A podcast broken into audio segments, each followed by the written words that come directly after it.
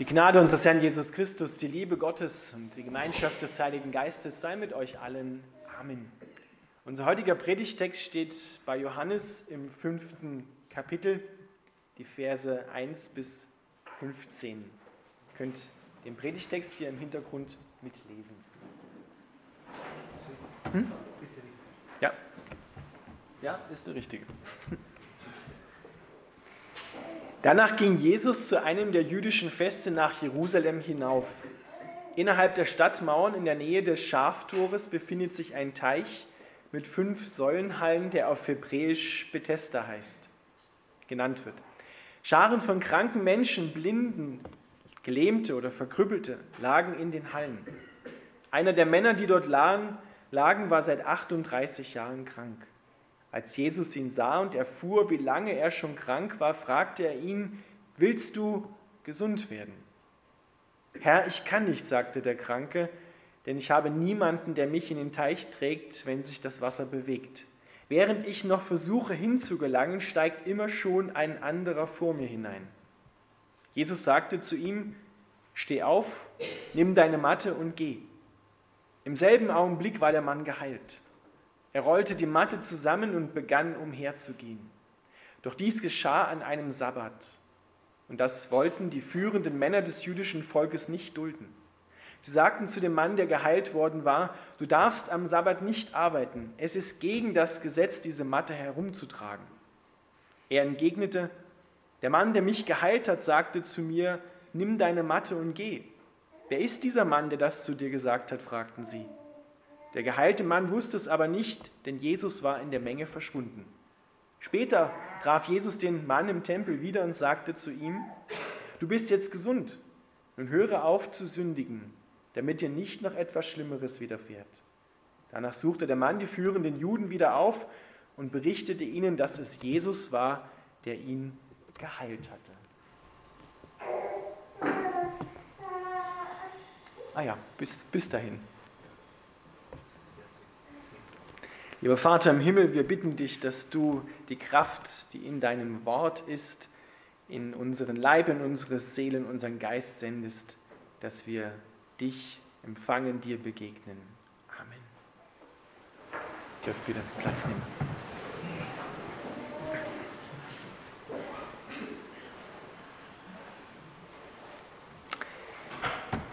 Ihr lieben Johannes erzählt diese Geschichte damit sie in uns Glauben weckt. Glauben an Gott, der heute noch derselbe ist, wie er gestern und damals war, der auch heute noch Wunder tut und heilt. Johannes berichtet ganz detailgetreu. Und man hat lange Zeit geglaubt, dass diese Teiche da, die Bethesda heißen, Haus der Gnade, Haus der Barmherzigkeit, dass es die gar nicht gab. Doch die Bibel hatte in allem recht. Und so hat man 1856 und 1931 archäologische Funde gemacht, die genau belegen, dass diese Teiche 5000 Quadratmeter groß waren, ein Doppelteich, der auch Bethesda hieß. Deswegen erzählt er das ganz genau am Anfang, weil er will auch Vertrauen in das Wort Gottes hineinwecken. Aber nicht nur in die archäologischen Funde, sondern vor allem in das, was Jesus Christus hier tut. Er heilt diesen Mann. Dieser Mann war 38 Jahre lang krank. Wenn wir uns das mal vor Augen führen, 38 Jahre lang krank, 38 Jahre lang. In der damaligen Zeit hatten die Menschen nicht so eine hohe Lebenserwartung wie heute. Die besten Jahre dieses Mannes waren vorbei. Und er wartete auf Heilung, sehnte sich nach Heilung. Wir wissen nicht, was er schon noch alles unternommen hat. Und nun liegt er da mit den anderen zusammen an diesem Teich und wartet darauf, dass das Wasser dieser Quelle sich bewegt, dass der Engel Gottes, so heißt es im Urtext, herabsteigt und die Wasser bewegt und Heilung freisetzt. Aber jedes Mal, wenn er versucht, da hineinzukommen, ist ein anderer schneller als er und steigt hinein. Er schafft es nicht. Wie verzweifelnd muss das für diesen Mann gewesen sein, sich immer wieder neu auf den Weg zu machen und schon vorher zu wissen, ich werde es höchstwahrscheinlich nicht schaffen. 38 Jahre lang krank. Und dann ist es so berührend zu sehen, dass Jesus sich aufmacht dorthin, wo die vielen Kranken sind. Denn dazu ist er gekommen. Wir lesen schon bei Hesekiel im Alten Testament, dass Gott gekommen ist, im 34. Kapitel der Vers 16, das Verwundete zu verbinden und das Schwache zu stärken. Jesus geht genau an diesen Ort, wo die Verwundeten, die Schwachen, die Lahmen sind, die selbst sich nicht helfen können und denen auch nicht geholfen wird. Und dann sagt der Text hier, Jesus sah ihn.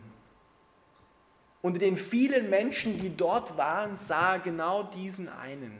Vielleicht den, der am längsten krank war, von allen, die dort gewesen sind. Er sah ihn. Schon im Alten Testament wird uns Gott vorgestellt als El Roi, als Gott, der mich sieht. Gott sieht dich. Er sieht deine Not. Er sieht deine Sorgen, er sieht auch deine Krankheit.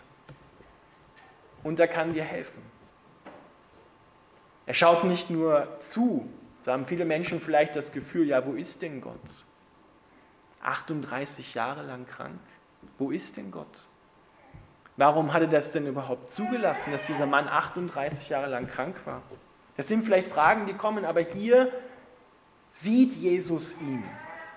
Und er sieht ihn nicht nur äußerlich, sondern er erkennt im Geist, dass dieser Mann schon lange krank ist, vielleicht ganz genau 38 Jahre krank ist. Erkennt er im Geist. Und er geht genau zu diesem Mann. Und er fragt ihn nach seiner Not. Und er fragt ihn, willst du gesund werden? Auf den ersten Blick würden wir vielleicht sagen, naja, pff, Jesus, wieso fragst du den, dass, dass der gesund werden will? Dann wäre er ja nicht dort. Aber diese Frage, willst du gesund werden, weckt Hoffnung, weckt den Glauben des Mannes, dass er jetzt etwas empfängt, dass er herauskommt aus seinen alten, eingefahrenen Denkbahnen. Vielleicht hat er sich schon so arrangiert mit seinem Dasein, mit seinem Leben, mit der Krankheit, auch viele Menschen heute haben sich schon so arrangiert mit dem Leben, wie es eben ist. Man kann ja halt nichts machen. Für viele ist schon das, was sie mit sich herumschleppen, selbstverständlich geworden. Und nur in den seltensten Augenblicken wollen sie es vielleicht loswerden. Man hat sich schon so an die Krücken im übertragenen Sinne gewöhnt, dass man sich ein Leben ohne sie gar nicht mehr vorstellen kann. Doch hier in diesem Moment kommt Gott, kommt Jesus und sagt zu dem Mann, willst du gesund werden? Da muss der Mann natürlich auch seine Hilflosigkeit eingestehen. Muss sagen, ja, ich, ich kann mir nicht helfen und ich schaffe es auch nicht da in diesen Teich hinein, weil jedes Mal ist ein anderer schneller als ich. So viel zum Haus der Barmherzigkeit. Die anderen sind immer schneller als ich. Die überholen mich immer und immer steigt einer vor mir hinein. Ja, das ist keine Barmherzigkeit, von den anderen gesehen. Aber dieses Wort Bethesda, dieser Name für den Teich, bezieht sich natürlich nicht auf die Barmherzigkeit der Menschen, sondern zunächst auf die Barmherzigkeit Gottes, auf die Barmherzigkeit und Gnade Gottes. Und so fragt er diesen Mann, willst du geheilt werden? Und der Mann antwortet eigentlich in seiner Not, er sagt gar nicht ja. Und Jesus sagt zu ihm, steh auf, nimm deine Matte und geh. Und das Wort, was dort steht für steh auf, im griechischen Urtext ist dasselbe Wort für auferstehen, für auferwecken. Der ist also nicht nur körperlich auferstanden, sondern wie wir später aus dem Text heraus erfahren, ist er auch geistlich auferstanden. Das meint viel mehr, da leuchtet das heraus, was Jesus Christus gebracht hat. Denn im Alten Testament lesen wir und darauf führt alle Heilung von Krankheit zurück. Seelische, geistliche, körperliche Heilung. Für wahr, er trug unsere Schmerzen, lud auf sich unsere Krankheit. Und wir hielten ihn für den, der von Gott gestraft worden ist, der durchbohrt worden ist. Aber er wurde durchbohrt für unsere Sünden. Später trifft Jesus ja ihn wieder im Tempel und er sagt, jetzt hör auf zu sündigen. Und hier stellt das Neue Testament wieder einmal Jesus selbst den Zusammenhang her zwischen Krankheit und Schuld. Letzten Endes können wir nicht immer sagen, dass jede Krankheit auf eine konkrete Schuld, die ich getan haben muss, sich zurückführen lässt. Aber wir leben in einem physikalisch-moralischen Zusammenhang. Diese Welt ist gekennzeichnet und gefallen durch die Abwendung von Adam und Eva, der Menschheit von Gott. Und da kann es eben auch sein, dass wir krank werden. Krankheit ist nicht von Gott geschaffen worden. Es gab keinen Tag der Schöpfungstage, wo Gott gesagt hat, so, heute lasst uns Krankheit machen, weil das bremst die Menschen in ihrem Drang ein bisschen ein. Hat Gott nie gesagt, steht nirgendwo drin, nicht in meiner Bibel. Krankheit ist hineingekommen als Folge der Sünde, als Folge der Schuld, dass die Menschen sie abgewandt haben von Gott. Ist Krankheit und Tod in die Welt hineingekommen. Aber konkret bei diesem Mann gibt es diesen Zusammenhang und den gibt es auch heute noch, diesen Zusammenhang zwischen Schuld und Krankheit. Menschen, die nicht loslassen, die nicht vergeben wollen, die werden über kurz oder lang krank. Da hat jeder so sein Organ. Bei manchen ist es das Herz, bei anderen ist es die Niere. Dem nächsten schlägt sich das auf den Magen. Schuld und Krankheit hängen zusammen. Wenn ich mich ständig überfordere, den Sabbat nicht einhalte, nicht zur Ruhe komme, dann wird irgendwann die Seele über den Körper Aua schreien. Es ist zu viel. Aber ganz konkret im Hintergrund sagt Gott, da gibt es einen Ruhetag. Da gibt es ein Gebot, das du permanent überfahren hast. Komm zurück. Komm zurück in die Ruhe hinein. Und da braucht es dann Vergebung. Ganz oft begegnet mir das in der Seelsorge, dass Menschen einem anderen Menschen, der ihnen wehgetan hat oder wo sie glauben, dass er ihnen wehgetan hat, etwas Böses gesagt hat, nicht vergeben können, nicht vergeben wollen, weil sie ihn dadurch in der Hand haben, weil sie ihm dadurch ja etwas tun können. Aber letztendlich ist das so, wie ich trinke einen Becher Gift und hoffe, dass der andere daran stirbt. Letzten Endes bin ich der Leidtragende, der nicht vergeben will. Wir wissen es nicht genau, was bei diesem Mann der Fall gewesen ist. Wir wissen es nicht. Aber es wird deutlich der Zusammenhang hergestellt. Sündige ihn fort nicht mehr, damit dir nicht noch Schlimmeres widerfährt. Es gibt also da eine Steigerung. Wenn wir da nicht aufpassen und wieder anfangen, die Gebote Gottes zu übertreten, dann kann es sein, dass uns noch etwas Schlimmeres widerfährt. Hab nicht ich gesagt, steht in der Bibel drin. Aber hier ist Jesus da und er schaut auf dich, er sieht dich.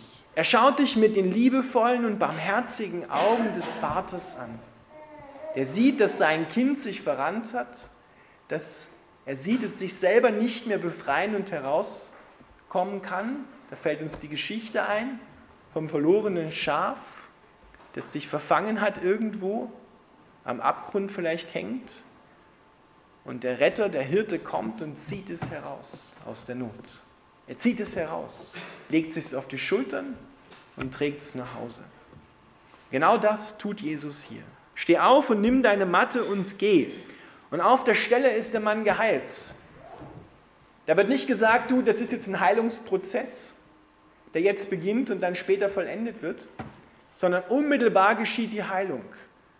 Und genau das soll dieses Wort auch in uns erwecken. Den Glauben daran, dass Gott auch heute noch Wunder tut. Dass Gott heute noch derselbe ist. Dass er in deinem Leben die Dinge verändern kann. Dass er in deinem Leben neue Wege aufzeigt, an die du noch nicht einmal im Traum gedacht hast. Dass sie da sein könnten. Gott schaut und sieht dein Herz. Er weiß, wie es dir geht. Er weiß, wenn du nachts ins Kissen weinst. Er weiß, wo du noch nicht loslassen konntest, was du noch mit dir herumschleppst. Und wie heilsam ist es, wenn er zu dir spricht, steh auf, lass los und geh. Geh den neuen Weg, neue Schritte. Willst du gesund werden?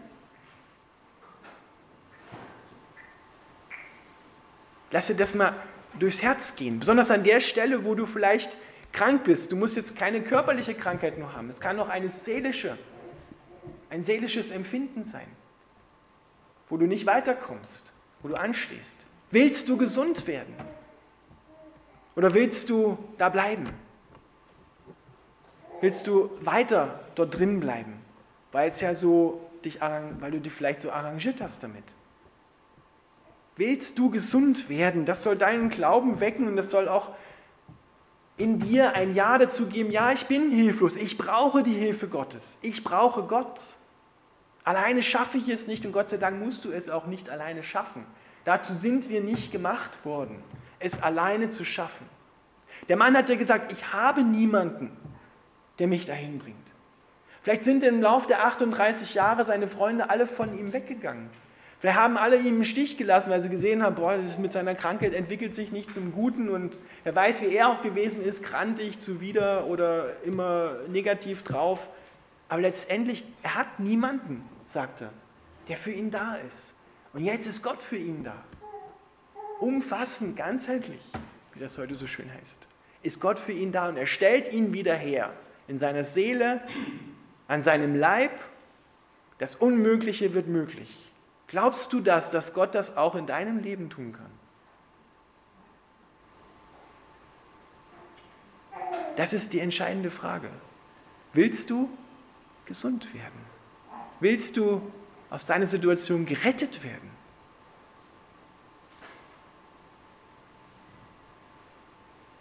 Amen.